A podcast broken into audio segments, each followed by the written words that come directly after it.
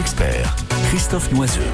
Et dans H2O côté expert, je vous propose ce vendredi d'évoquer un sujet qui fait débat et qui oppose pouvoir public et naturaliste. Nous allons parler des ésodes, signifiant espèces susceptibles d'occasionner des dégâts, ces espèces que l'on appelait hier les nuisibles.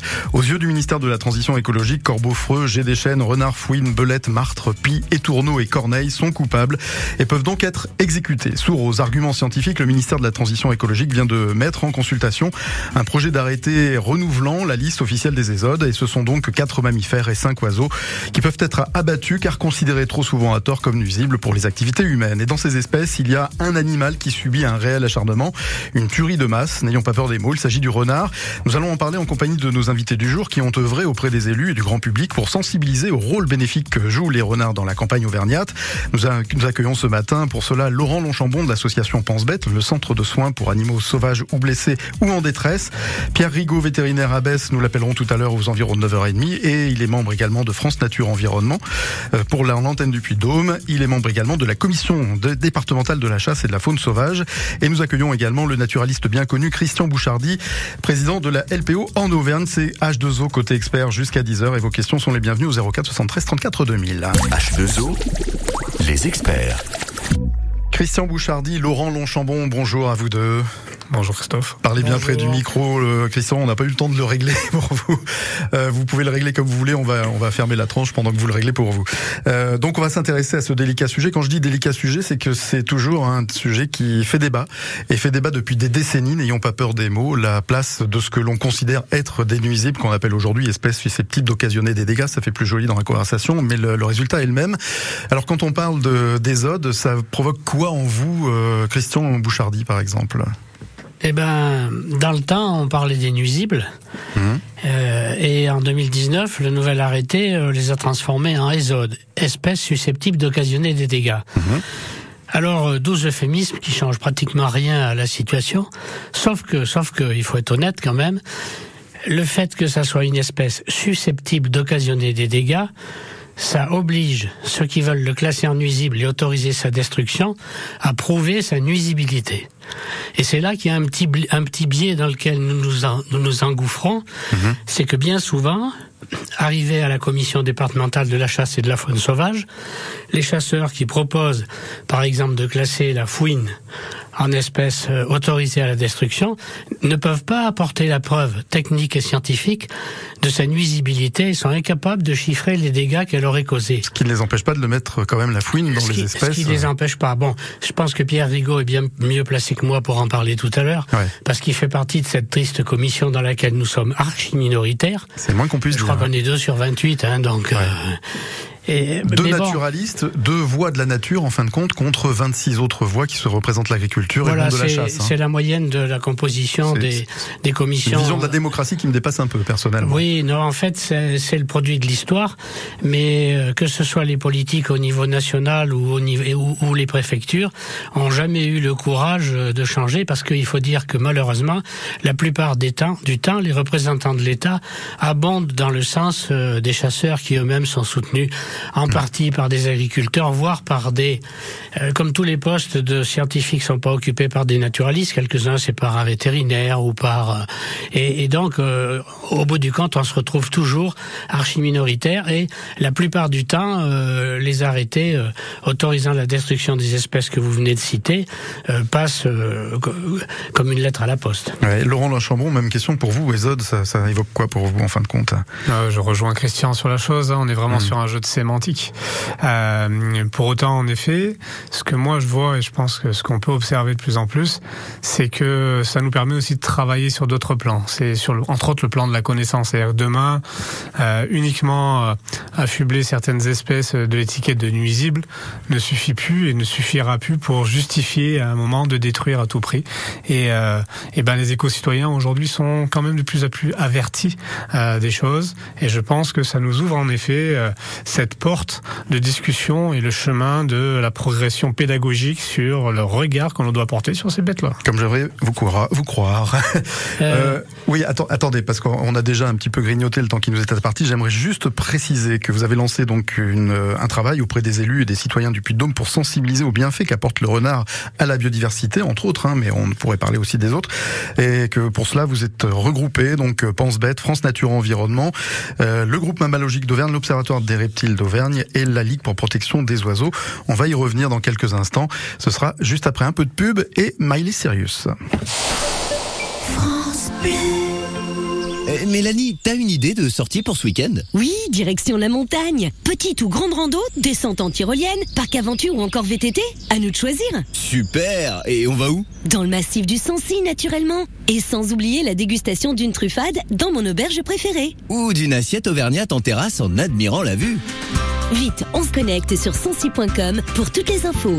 Massif du Sancy, votre destination week-end.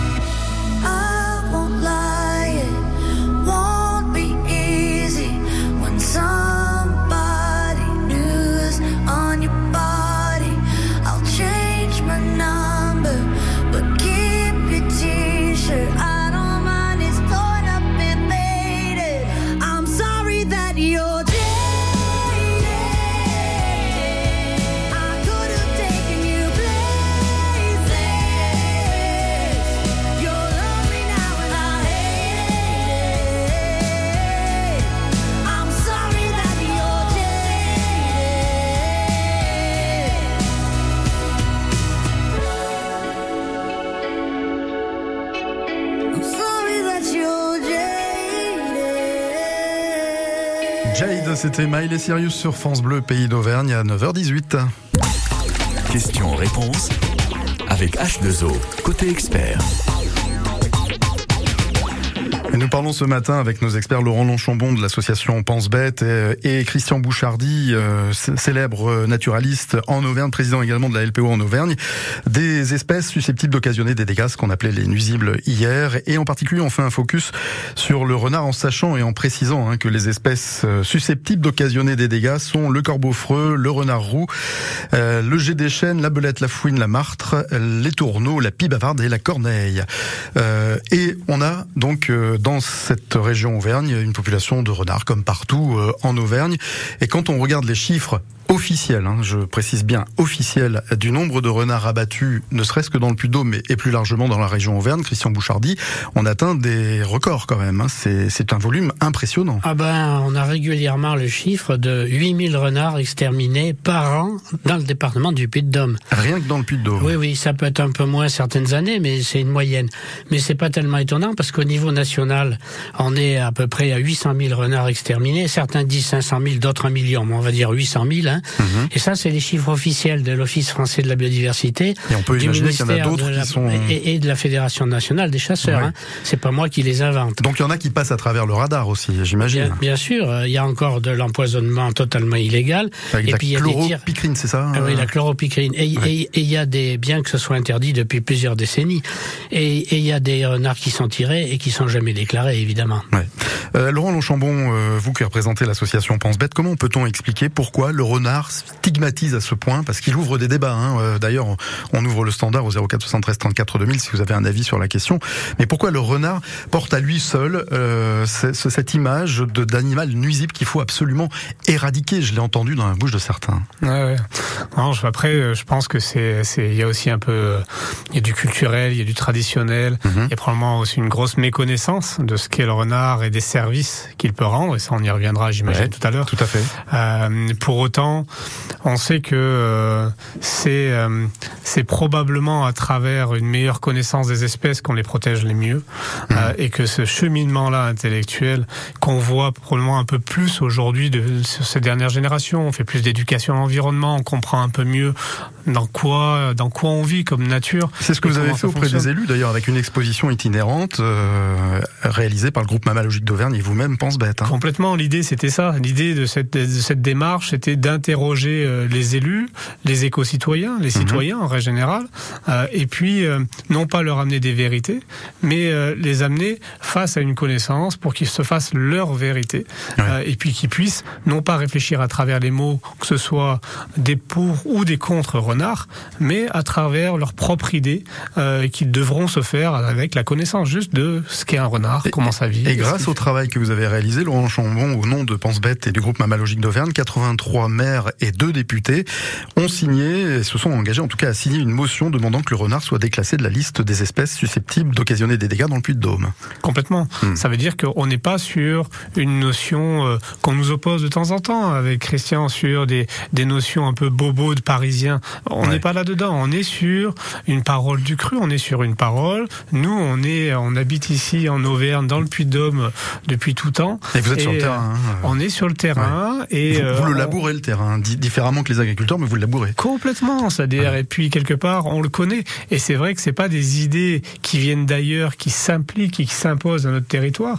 C'est aujourd'hui un territoire qui en a besoin et c'est ça qu'on hmm. essaye de faire voir à travers les démarches associatives qui sont les nôtres. En quelques mots, Christian, vous m'avez dit euh, tout à l'heure au téléphone que on vous avait posé la question à quoi ça sert le renard? Oui, alors euh, vous vous faites l'avocat du diable, je le dis pour nos auditeurs, hein, parce que moi je refuse maintenant de répondre à cette question. Ah oui. Dans le temps, j'ai essayé de justifier. C'est étonnant comme question. Bon, il fait partie de l'écosystème, il limite les, les, les, populations de rongeurs qui font des dégâts considérables dans les prairies, euh, et puis il a le droit de vivre tout simplement. Mais moi, je veux plus répondre à cette question parce que c'est un piège. Ça nous mhm. oblige à nous justifier. Moi, j'ai pas, j'ai pas à me justifier. Euh, euh, pourquoi protéger le renard? Ben tout simplement parce qu'il vit, il a le droit de vivre. Et puis lui, quand il tue un autre petit animal sauvage, c'est pour se nourrir, c'est pas pour le plaisir, contrairement à d'autres. Mmh. Et, et, puis ici, je vous dis, euh, à quoi ça sert de, euh, les livres et à quoi ça sert de lire? Moi, dans ma famille, je suis allé à un mariage récemment, il y avait trois jeunes, ils se vantaient de ne jamais avoir lu un livre dans leur vie. Et puis ils étaient fiers, ils étaient heureux de vivre et de voir clair. Alors est-ce que pour autant, on va interdire aux autres de, lire ceux à mmh. qui ça fait plaisir? Non, ça, c'est des arguments. Sur le plan philosophique, c'est absolument insupportable. Mmh. On n'a on a, on n'a pas accepté ce genre de raisonnement. On n'a pas à se positionner parce que c'est pour, pour qui Pour qui le renard euh, est nuisible euh, Pour qui on, pose la question? Bah, Pour les hommes, c'est toujours pour les hommes. La question, c'est par rapport aux hommes et circonstances aggravantes par rapport aux chasseurs et aux piégeurs. On aura l'occasion d'y revenir dans quelques instants. On va accueillir sur cette antenne Pierre Rigaud. Il est vétérinaire à Besse. Il fait partie euh, de la commission hein, qui statue sur les espèces susceptibles d'occasionner des débats. Il est membre de la commission départementale de la chasse et de la faune sauvage. Et on va l'appeler dans quelques instants pour avoir aussi point de vue par rapport à ce dossier. Et on le retrouve juste après M. Qui de nous deux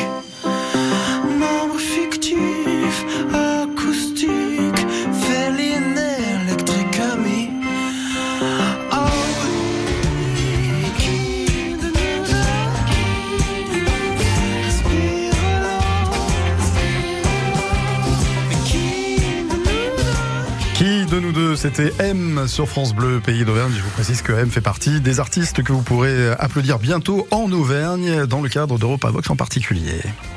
Question-réponse avec H2O, côté expert.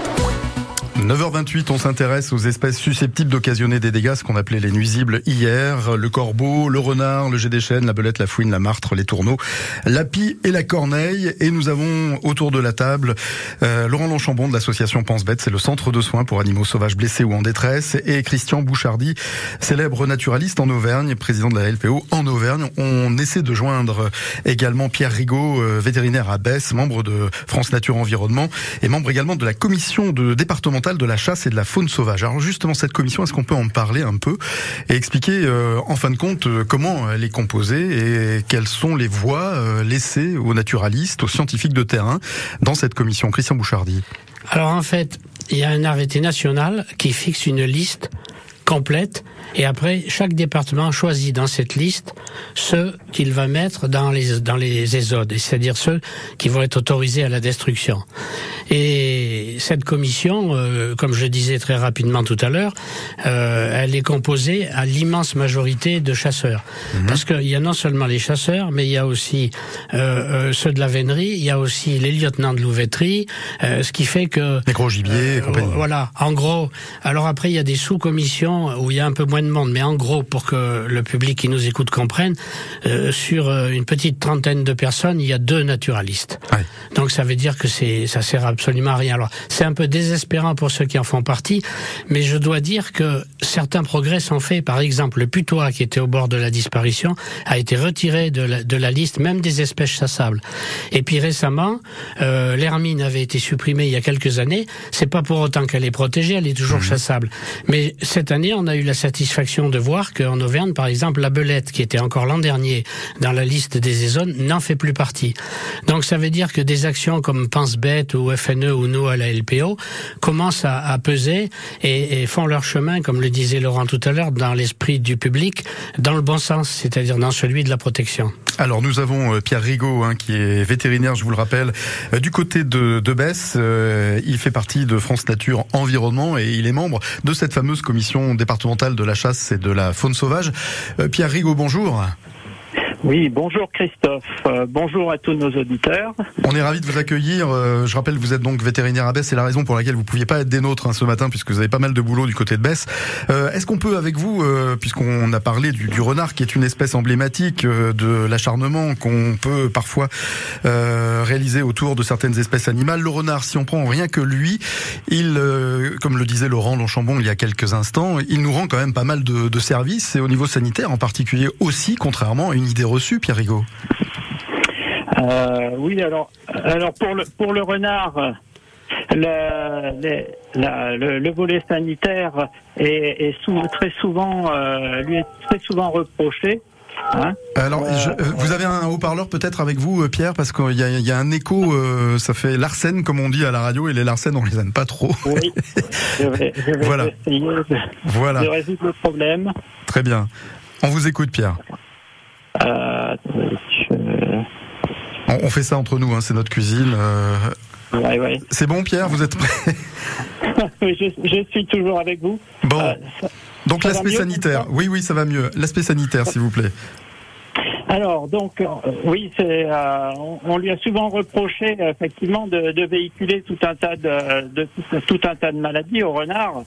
Hein, ça, ça, a commencé par, la rage euh, il y a plusieurs décennies. Hein. Mais bon, la rage, elle a disparu de, de France métropolitaine depuis 1998 euh, grâce à la vaccination des renards. Et euh, avant, on massacrait des renards euh, sous prétexte de la rage, et c'était totalement inefficace. Et non seulement c'était inefficace, mais ça favorisait la, la dispersion de la maladie.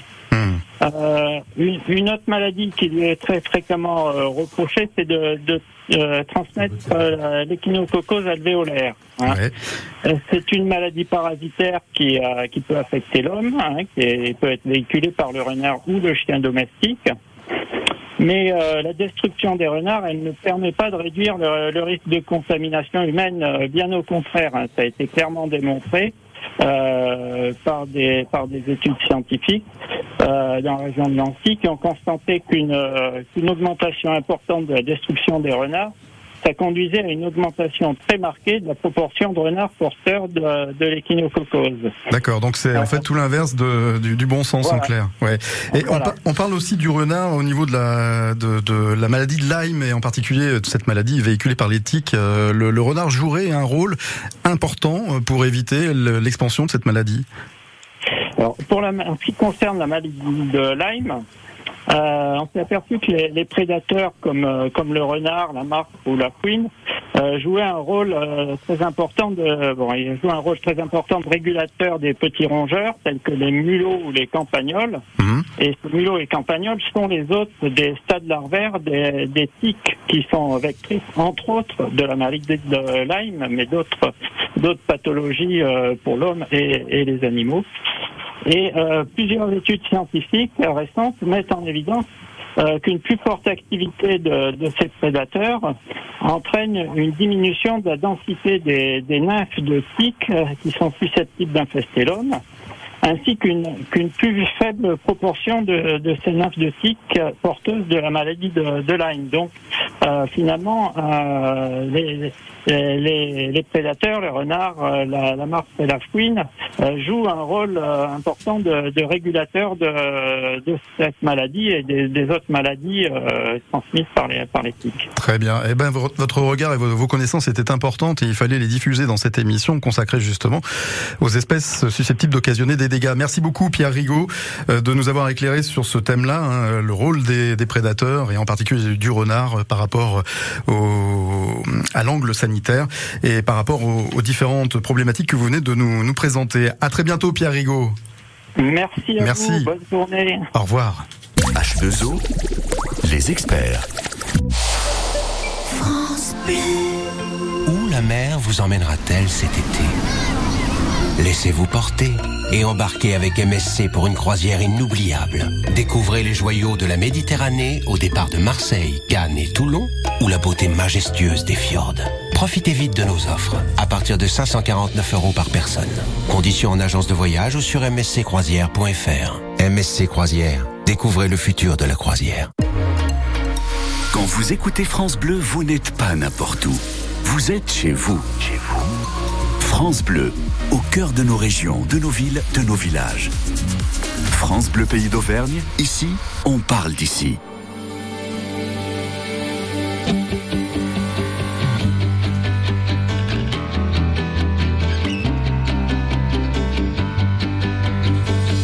Aux infos, à la télé, la peur tourne en boucle.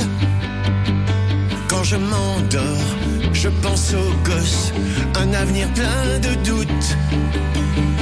Je veux bien croire à vos histoires, mais faites-moi rêver.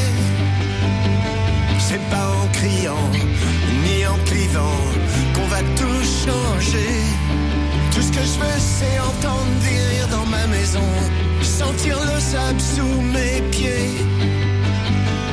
Veiller tard, se lever tôt, voir le soleil se lever, aller vite, avant qu'il n'appuie sur le bouton, avant qu'il y en ait un qui joue au con. Je veux rien garder, rien regretter, vivre ce jour comme le dernier avant que ça nous pète à la gueule.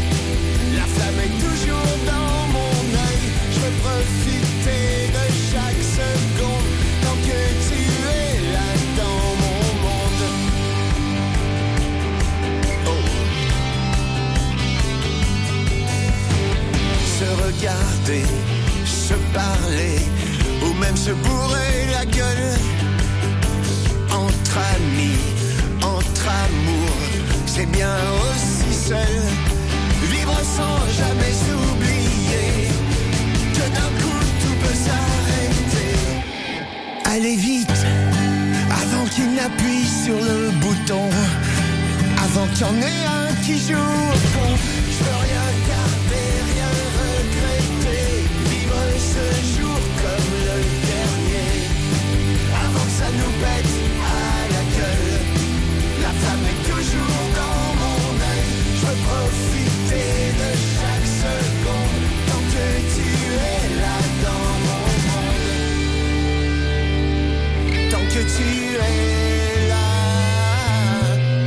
Bertignac de retour avec Allez vite sur France Bleu à 9h38. H2O, les experts. Christophe Noiseux. Gros dossier ce matin, on s'intéresse aux espèces susceptibles d'occasionner des dégâts. Je vous rappelle le corbeau, le renard, le jet des chênes, la belette, la fouine, la martre, les tourneaux, la pie et la corneille sont déclarés espèces susceptibles d'occasionner des dégâts et font l'objet d'un arrêté ministériel du ministère euh, pour la transition écologique euh, pour les classer donc parmi ces espèces susceptibles d'occasionner des dégâts et donc euh, largement susceptibles d'être tuées ayant ce statut-là. Justement, on en parle avec nos invités. Laurent Longchambon de l'association Pense Bête, le centre de soins pour animaux sauvages blessés ou en détresse, et Christian Bouchardy, célèbre naturaliste en Auvergne et président de la LPO en Auvergne. Alors justement, revenons sur ces espèces susceptibles d'occasionner des dégâts et sur le cas du renard, hein, qui est en fait très symbolique, systématique un peu de l'approche qu'on peut avoir vis-à-vis de, ces animaux. Euh, on peut dire que quand on regarde la liste, euh, il y a quand même des choses assez étonnantes parce que, par exemple, le renard, bon, on en voit en certains endroits de moins en moins. Il m'est arrivé d'aller très régulièrement ces derniers temps euh, du côté de la montagne Tiernois, je n'en ai pas vu un seul, même après les fenaisons. Alors que généralement, quand on coupe du foin, euh, le soir même, on voit des renards mulottés. J'en ai pas vu sur certains secteurs. Euh, on se pose la question, la même question d'ailleurs pour la belette, Christian Bouchardy, parce que des, des foyers où on voit beaucoup de belettes, on en connaît peu. Hein. Non, nous qui sommes toujours sur le terrain des jours entiers, hein, Laurent, tu peux en témoigner. Hein, on n'est pas comme ils, comme ils disent des bobos. D'ailleurs, j'invite moi ceux qui nous traitent de bobos de venir avec nous. Et puis on verra qui c'est qui reconnaît euh, les oiseaux, qui c'est qui reconnaît les traces de mammifères entre eux et nous. C'est facile de stigmatiser. Voilà, hein, mais ça, c'est anecdotique. Mais il y a des espèces, même l'hermine. Euh, l'hermine, elle est de plus en plus rare parce que mhm. justement, elle, subit l'empoisonnement euh, contre la lutte, pardon, à l'occasion de la lutte contre les ratopiers. Donc, moi, je peux pas vous garantir aujourd'hui que je vais vous amener dans le sensible ses alliés que vous verrez une hermine. Une mhm. belette, encore moins. Un renard, c'est un peu plus facile parce que on les voit qui sortent, qui mulottent, euh, surtout en hiver dans la neige. Mais je voudrais dire une chose très importante par rapport aux ésodes qu'on a oublié de dire tout à l'heure, c'est que le renard, il fait partie des espèces chassables, comme les autres d'ailleurs. Et quand la chasse est terminée, eh ben malheureusement pour lui, pour le blaireau, on continue à tirer. Ça continue parce que hmm. c'est là que les ésodes interviennent. Donc comme ils ont le droit de le détruire, ils le font en déterrant. Et là, ce qu'on appelle la vénerie sous, sous terre, le déterrage du renard et du blaireau, c'est une infamie. Parce qu'est-ce qu'ils font? Ils envoient les chiens qui se font qui, qui se font déchirer d'ailleurs par les renards et les blaireaux. Ils les envoient dans les terriers. Hein. Ils les envoient dans les terriers pour les bloquer au fond. Ils localisent le terrier, ils creusent avec des pelles et des pioches. Après, ils sortent le renard ou le blaireau avec une énorme pince en le tirant par le nez. Hmm. Et puis là, ils, ils finissent de l'achever. Alors soit à coup de pelle ou à coup de pince ou, au tir au fusil. Et il y en a même qui le donnent à dévorer aux chiens. One Voice a fait de l'entrisme dans des sociétés de chasseurs. Il y a un gars de One Voice qui a pris son permis, qui a fait semblant d'être chasseur et qui a tout filmé. Alors, âme sensible n'allait pas le regarder. Ah oui, c'est vraiment de la barbarie. Hein. Avec un enfant de 5 ans, hein, ils disent aux gamins de 5 ans de tuer les renards. Hmm. Donc ça, c'est la réalité des choses. Euh, ça veut dire que ce pauvre renard, finalement, et le blaireau, eh ben, ils sont, ils sont détruits toute l'année, finalement. Ouais. Il y a du chemin à faire. Laurent Lanchambon, vous en parliez du service rendu euh, par ces espèces, en particulier le renard euh, à l'homme, et chez nous en particulier, c'est d'autant plus important d'avoir du renard parce que on a des pullulations de, de rats aux pieds et on sait que, alors ça n'est pas la solution, bien évidemment, d'avoir du renard, ça n'est pas la seule solution, mais en tout cas, il boulotte pas mal de rats aux pieds. Ça y participe. Ça y participe. La solution sera probablement plurifactorielle mmh. et devra venir de de, plein de niveaux, euh, à travers probablement les pratiques aussi, à travers les aménagements du territoire, à travers beaucoup de choses. Mais c'est vrai que cette faune commune, euh, c'est ce que tu disais Christian en fait au final, euh, on est face à, des animaux qui probablement à une certaine époque étaient beaucoup plus présents. Mhm. Tu t'es interrogé là tout de suite là Christophe sur une belette, une hermine. et il y a probablement eu des époques où, à l'instar des chardonnerets dans les campagnes ou, ou des on voyez une vie dans ces écosystèmes, dans ce, dans ces, ce qu'on appelle les agrosystèmes, qui étaient d'autant plus avancés, d'autant plus efficaces euh, pour rendre justement ces services qu'aujourd'hui, on s'interroge même sur leur devenir. On a certaines de mmh. ces espèces qui sont entrées dans les listes rouges paradoxalement, on les voit en ville. Les gens se disent, mais vous inquiétez pas, on en a plein nos jardins. Mais en fait, les jardins sont pas nécessairement représentatifs et on peut même se demander si c'est pas devenu juste la, nature en ville n'est pas devenue un refuge pour les eh animaux qui retrouvent plus dans leurs habitats naturels. Ce qui est le cas pour certains insectes en particulier. Hein. On le voit sur beaucoup de choses. Les groupes faunistiques de tout genre sont touchés ou concernés, et c'est vrai que euh, c'est pas parce que une faune peut être plus ou moins commune ou euh, qu'elle doit être négligée à travers son rôle. Ça, c'est certain. On s'intéresse aux espèces susceptibles d'occasionner des dégâts avec nos invités Laurent Lanchambon, Christian Bouchardi. On vous retrouve, messieurs, juste après Aimé Simone avec Shiny Light. La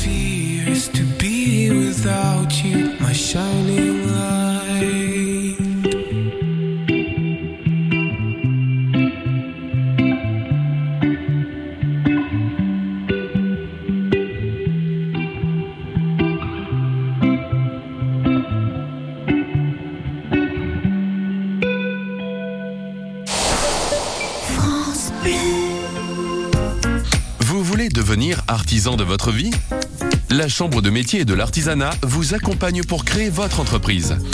Bénéficiez de conseils et de formations. Avec la CMA, 100% des créateurs d'entreprises réussissent. Plus d'infos sur cma-auvergne-rhône-alpes.fr. Questions-réponses avec H2O, côté expert. Et nous nous intéressons ce matin aux espèces susceptibles d'occasionner des dégâts, et en particulier le renard, hein, qui est une espèce emblématique. Parmi euh, la liste, euh, je rappelle que la liste est composée du corbeau, du renard, du jet des chênes, de la belette, la fouine, la martre, les tourneaux, la pie et la corneille.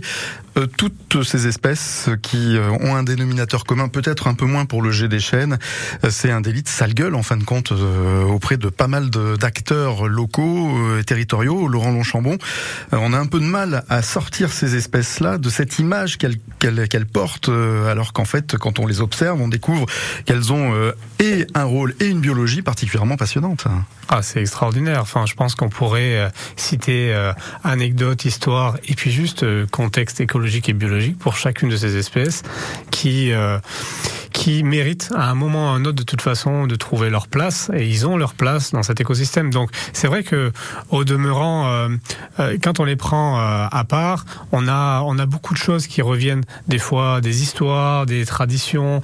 Je répète beaucoup aussi sur les préjugés parce qu'on a beaucoup de préjugés sur ce qu'on connaît pas. Hmm. Et, et c'est vrai que quand on vient et nous on, on l'observe à travers nos travaux de médiation que l'on fait auprès des particuliers lorsqu'ils sont confrontés à des problématiques comme vivre avec un renard dans son jardin ou un blaireau dans son jardin. Quand on vient à faire voir ce qu'est un blaireau ou un renard à ces particuliers qui s'interrogent, qui viennent à nous parce qu'ils ont un petit trou dans le jardin, mais qui après, à travers les temps d'échange que l'on a avec eux, le temps de découverte de l'espèce, quand ils voient que ce petit ourson noir et blanc, en fait, est trop extraordinaire, il y a un temps d'affection et, l'affect vient se greffer à ça et à la connaissance quand l'affect est là, c'est ce petit ourson, ce petit blaireau qui était initialement une nuisance devient le symbole de la famille et euh, le nounours de la famille. Ça passe forcément par l'empathie, euh, c'est comme ça qu'on arrive à faire avancer les choses, Christian Bouchardy, quand on arrive finalement à expliquer la biologie d'un animal. Euh, c'est ce que vous avez fait pour la loutre en particulier, bien évidemment, puisque vous avez été un des défenseurs de la loutre. Eh ben, j'ai l'habitude de dire que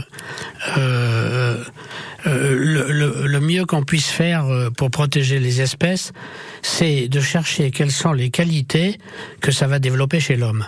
Alors par exemple, à quoi ça sert de protéger euh, les condors, à quoi ça sert de protéger le renard? Eh ben ça sert, même en admettant qu'on n'en ait rien à faire du renard et du condor, eh ben ça sert à développer chez l'homme des qualités qui lui font cruellement défaut et de plus en plus. Je parle de l'humilité, je parle de la patience, de l'attention aux autres. Et ça, c'est des choses que le naturaliste connaît parce qu'en observant la faune et en la respectant, c'est le genre de qualité qu'on développe et finalement, c'est les qualités qui seront le plus utiles à l'humanité aussi. Oui, absolument. Suite et fin de notre euh, émission dans quelques instants, juste après Axel Bauer et Zazie à ma place.